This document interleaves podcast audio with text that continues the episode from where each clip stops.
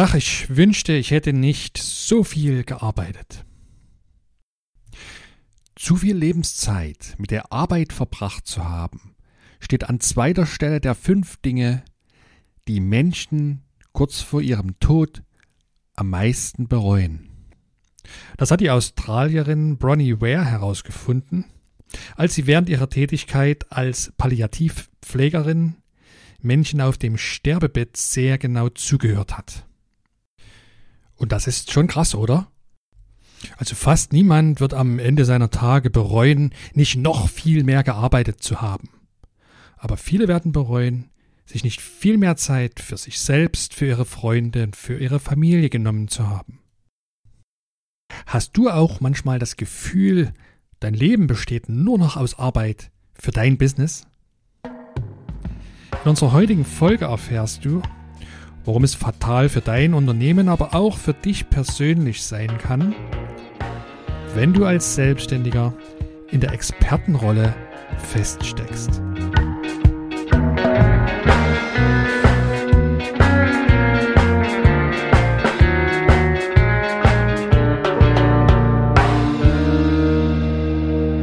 Bevor ich direkt ins Thema einsteige, noch ein kleiner Hinweis in eigener Sache.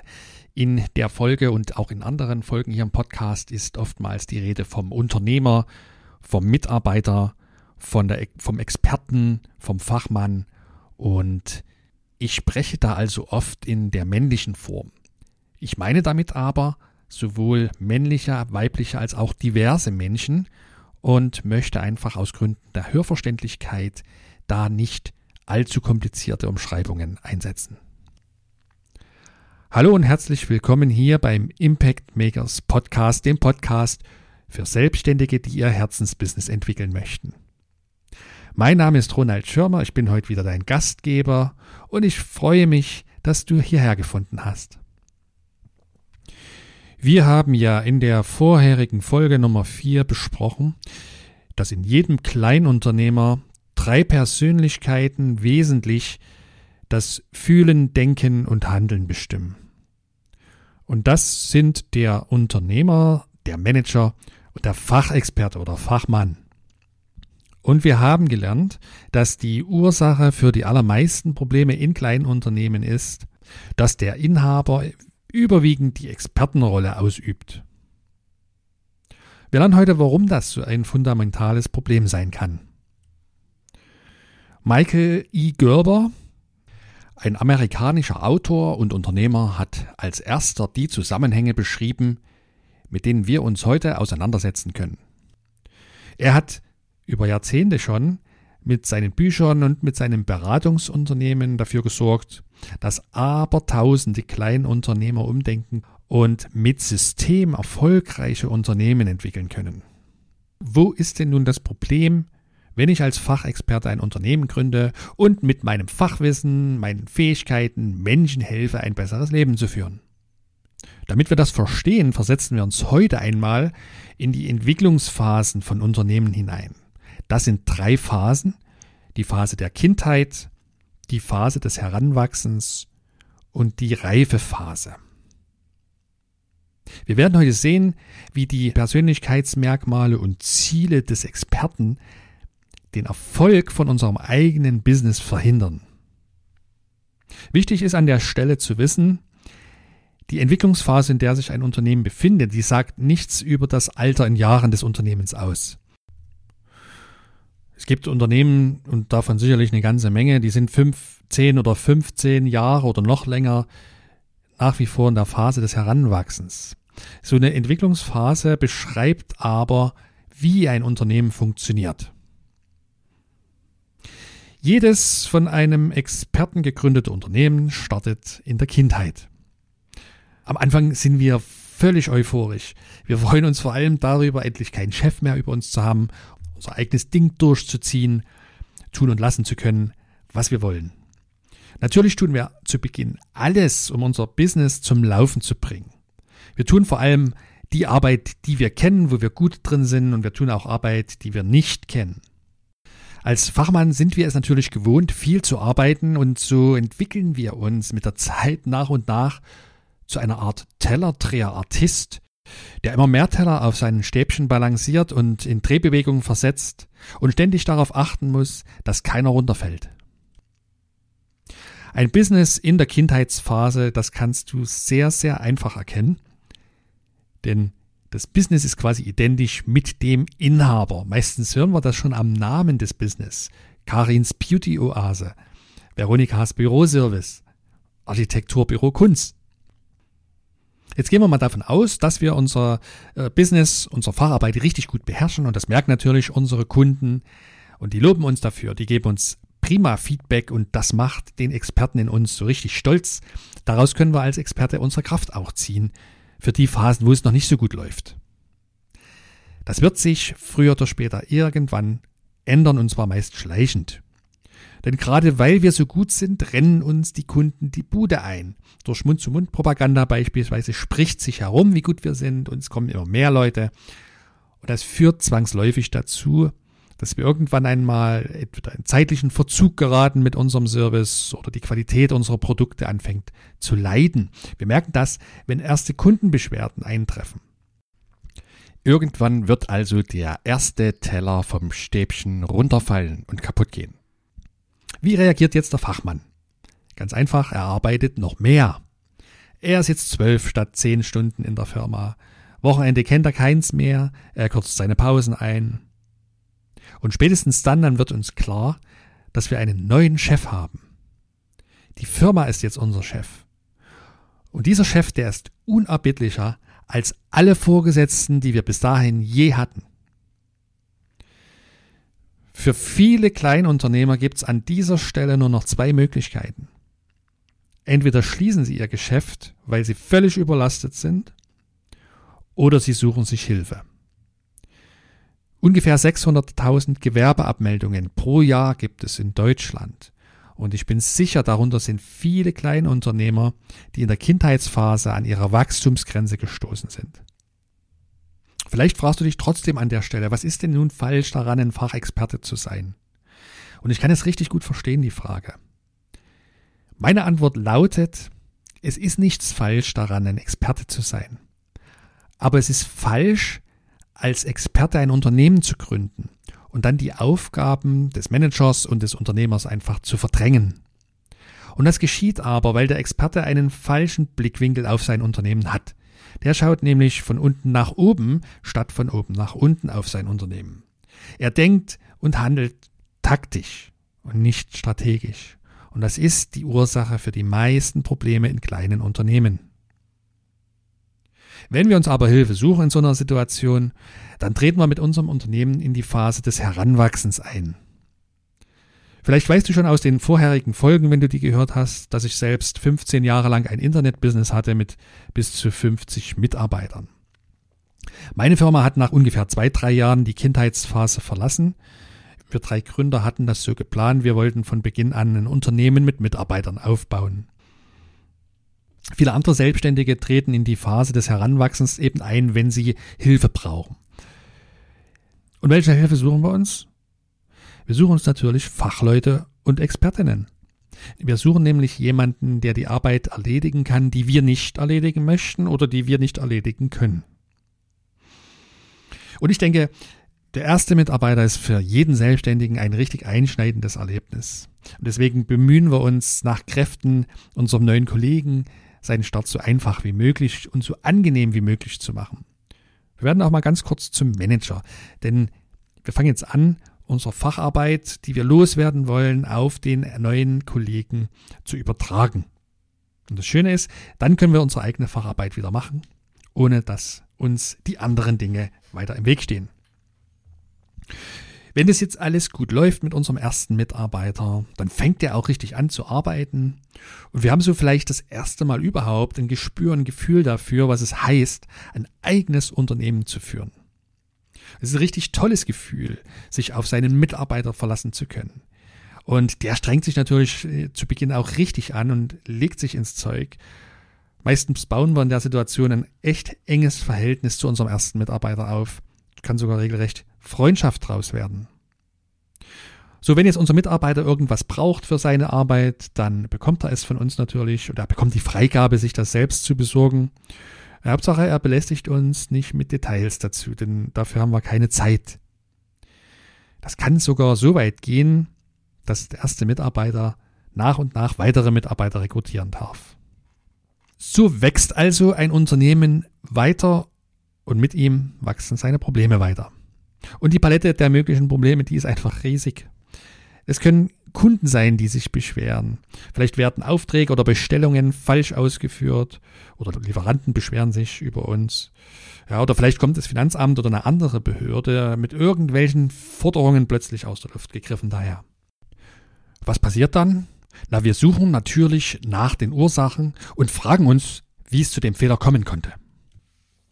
Und wir werden dabei feststellen, der Mitarbeiter oder unsere Mitarbeiter arbeiten anders, als wir das machen würden. Und natürlich werden wir das Thema bei dem entsprechenden Mitarbeiter ansprechen, uns vielleicht beschweren.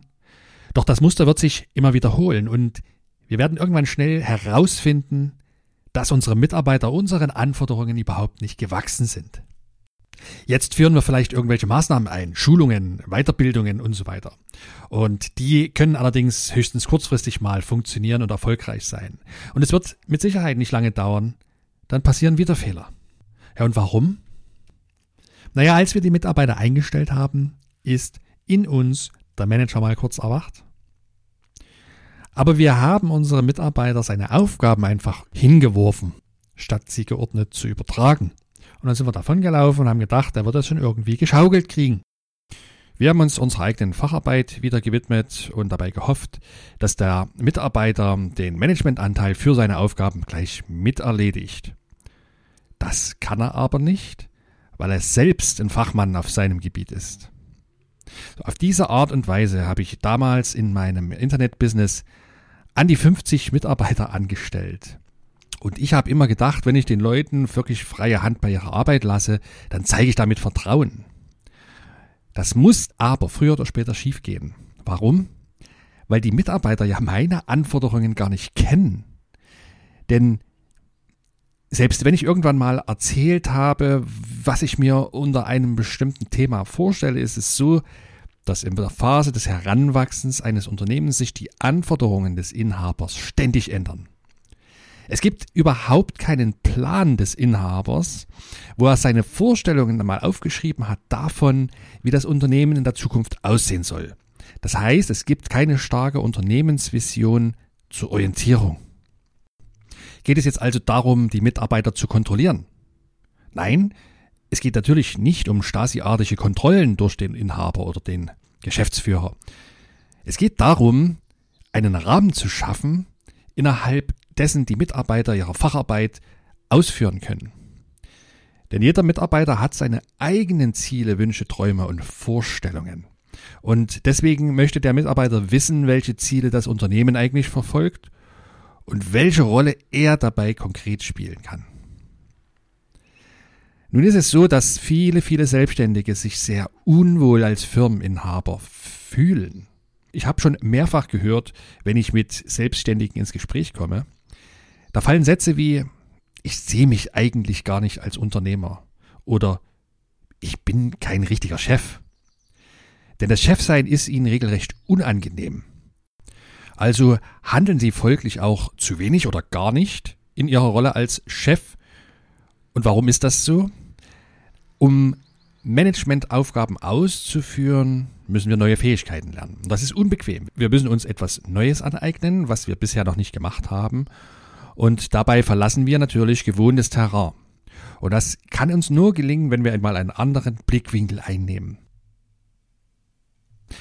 Der wichtigste Schritt bei der Zusammenarbeit mit den eigenen Mitarbeitern ist, selbst ab und zu die Facharbeit einmal ruhen lassen zu können, um zurückzutreten und über strategische Fragen nachzudenken. Aber warum fällt uns das so schwer? Das liegt daran, dass sich Strategiearbeit für den Fachexperten in uns nicht wie Arbeit anfühlt. Ich habe das selbst erlebt.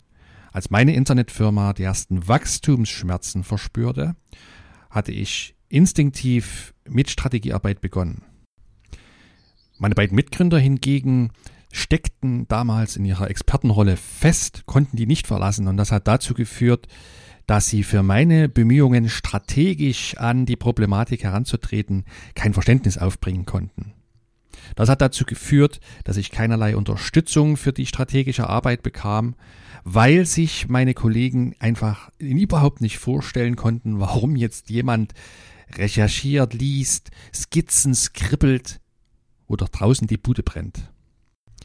Der Impuls, Problemen durch noch mehr Arbeit entgegenzutreten, ist einfach so unglaublich stark, dass es unfassbar erscheinen muss, wenn jemand darüber nachdenkt, welche Ziele das gerade strauchelnde Unternehmen vielleicht in Zukunft einmal anstreben kann und welche Werte das Unternehmen eigentlich ausmachen. Und doch sind genau das die Fragen, die sich der Inhaber stellen darf, gerade in einer Situation, wo das Unternehmen an seine Grenzen gerät. Doch die meisten Inhaber tun eben genau das nicht. Stattdessen mischen sie sich in ihrer Expertenrolle verhaftet wieder ins Tagesgeschäft verstärkt ein, damit die wichtigen Dinge so erledigt werden, wie sie sich das wünschen. Und die Folge ist unweigerlich, dass das Chaos in einem heranwachsenden Unternehmen immer weiter steigt. Es werden immer mehr Teller runterfallen von den Stäbchen und nicht nur die Teller des Inhabers selbst, sondern auch die Teller seiner Mitarbeiter. Das Ganze wird in immer schnelleren Tempo sich in einer Spirale hochschrauben. Und das geschieht leider in fast jedem kleinen Unternehmen, das von einem Fachmann gegründet wurde. Dem Unternehmen bleiben früher oder später nur drei Möglichkeiten. Die erste Möglichkeit ist, das Unternehmen schrumpft zurück in die Kindheit. Das beobachten wir sehr häufig. Der Inhaber gelangt irgendwann an seine persönlichen Grenzen, entlässt seine Mitarbeiter, sucht sich vielleicht kleinere, preiswertere Geschäftsräume und macht wieder alles selbst. Jetzt fühlt er sich sicher, er hat wieder alles unter Kontrolle, er ist zurück in seiner Komfortzone. Was er allerdings vergisst, ist, dass das Drama seines Unternehmens im Stadium der Kindheit einfach von vorne beginnt. Und er wird irgendwann bemerken, dass sein Traum vom eigenen Unternehmen zerplatzt. Die zweite Möglichkeit, die einem heranwachsenden Unternehmen in Wachstumsschwierigkeiten bleibt, ist, es wächst einfach unkontrolliert immer weiter, bis es pleite geht. Das passiert vor allem oft, wenn der Inhaber die Augen vor der Realität verschließt, wenn er ähm, wenig reflektiert ist und die Dinge einfach immer weiterlaufen lässt. Er ändert nichts an seinem Handeln, tut immer das Gleiche und hofft, dass irgendwann etwas Gutes passiert. Das wird fast unausweichlich zur Pleite des Unternehmens führen. Die schlimmste Möglichkeit ist die dritte Möglichkeit. Das ist der fortwährende Kampf ums Überleben, der sich bis in alle Ewigkeit hinziehen kann. Der Fall wird eintreten, wenn der Inhaber besonders hartnäckig ist.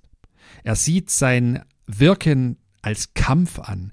Er bietet allen die Stirn, seinen Kunden, seinen Mitarbeitern, dem Markt, seinen Wettbewerbern. Irgendwann hat er vielleicht das Gefühl, jetzt wieder alles im Griff zu haben durch sein immenses Pensum an Arbeit, was er investiert in sein Unternehmen. Und es wird sich vielleicht wirtschaftlich so mehr schlecht als recht über Wasser halten können. Aber die Folge ist unausweichlich, dass nicht das Unternehmen, sondern der Unternehmer kaputt geht. Und das kann im schlimmsten Falle richtig, richtig gefährlich enden mit äh, körperlichen und seelischen Krankheiten des Inhabers, mit dem er vielleicht noch lange zu kämpfen hat. Alle drei Möglichkeiten, die ein heranwachsendes Unternehmen ergreifen kann, wenn es an seine Wachstumsgrenze gerät, entstehen dadurch, dass der Inhaber nicht bereit ist, sich weiterzuentwickeln als Unternehmer. Er ist nicht bereit, sich Gedanken darüber zu machen, was sein Unternehmen eigentlich ausmacht, diese schriftlich festzuhalten, eine Vorstellung davon zu entwickeln, wie sein Unternehmen in der Zukunft aussehen soll und sich von der Facharbeit zu lösen und stattdessen sich strategischer Arbeit zu widmen. Und genau das macht ein Unternehmen in der Reifephase aus. Ein reifes Unternehmen hat von Anfang an einen klaren Plan.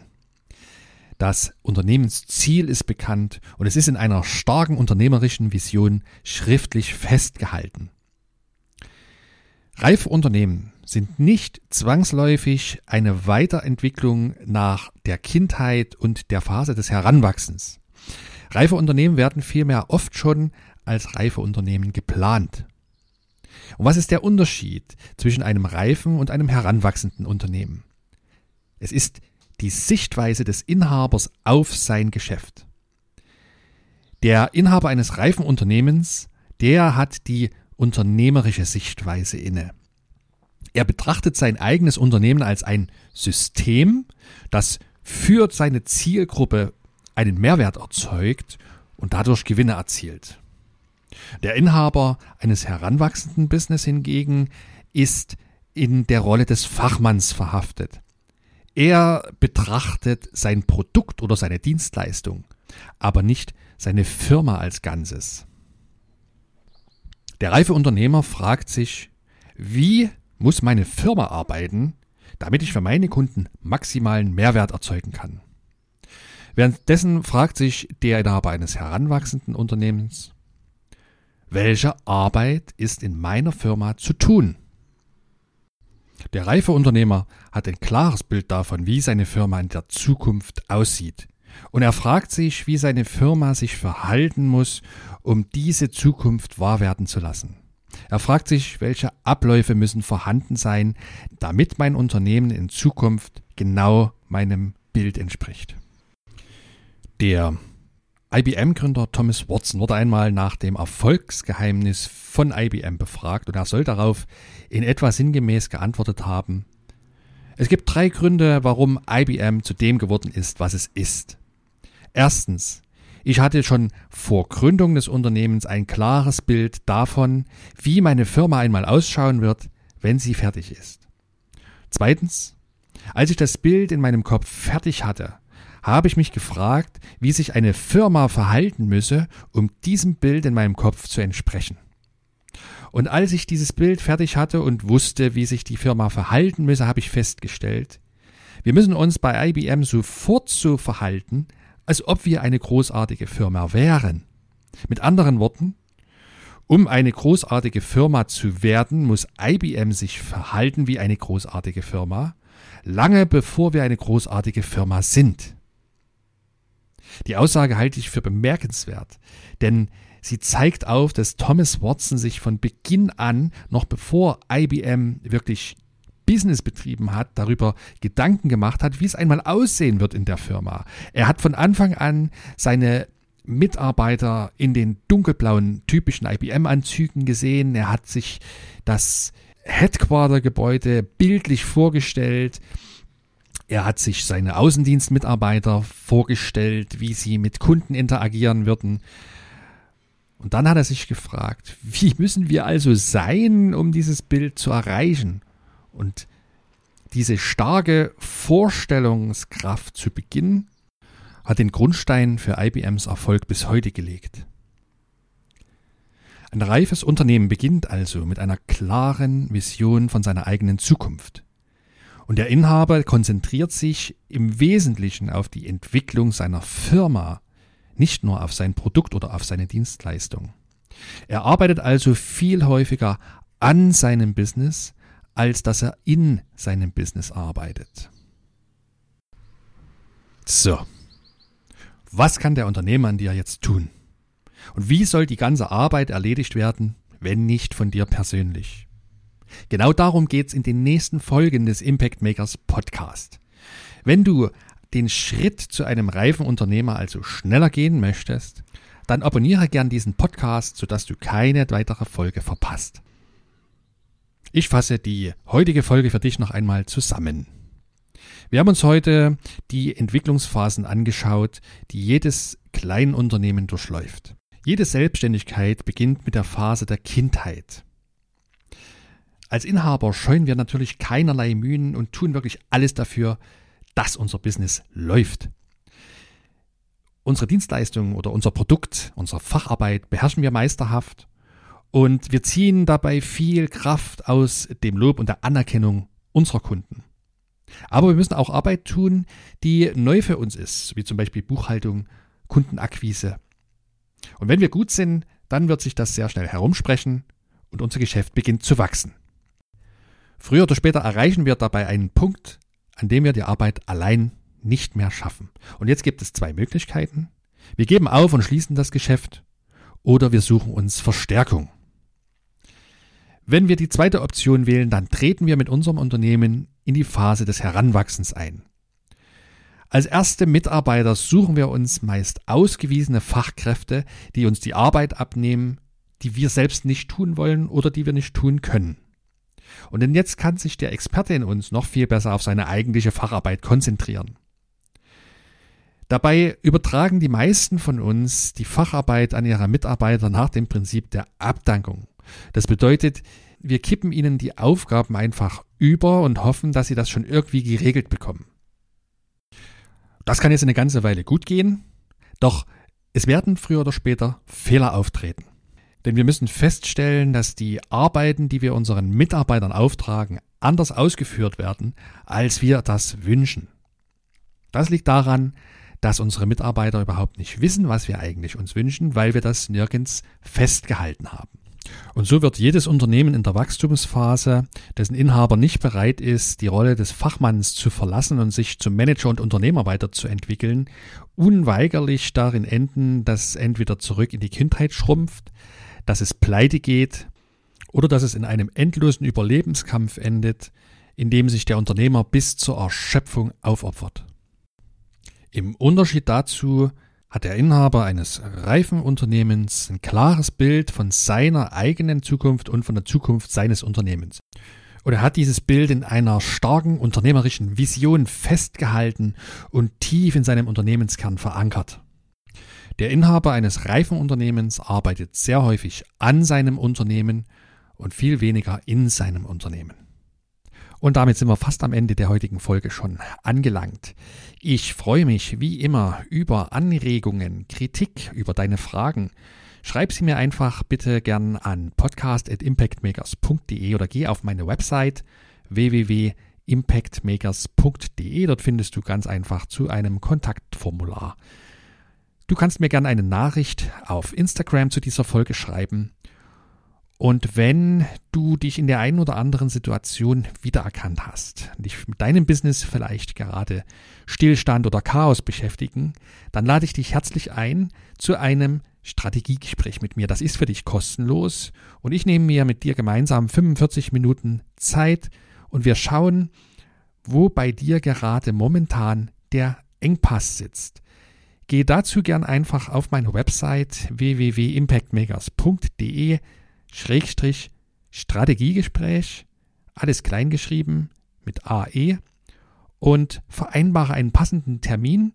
Wir treffen uns online via Zoom und können uns so kennenlernen. Ich freue mich drauf. Und wir hören uns hoffentlich nächste Woche Donnerstag zur nächsten Folge wieder. Und bis dahin wünsche ich dir weiterhin viel, viel unternehmerischen Erfolg. Bleib gesund, bleib neugierig, dein Ronald Schirmer.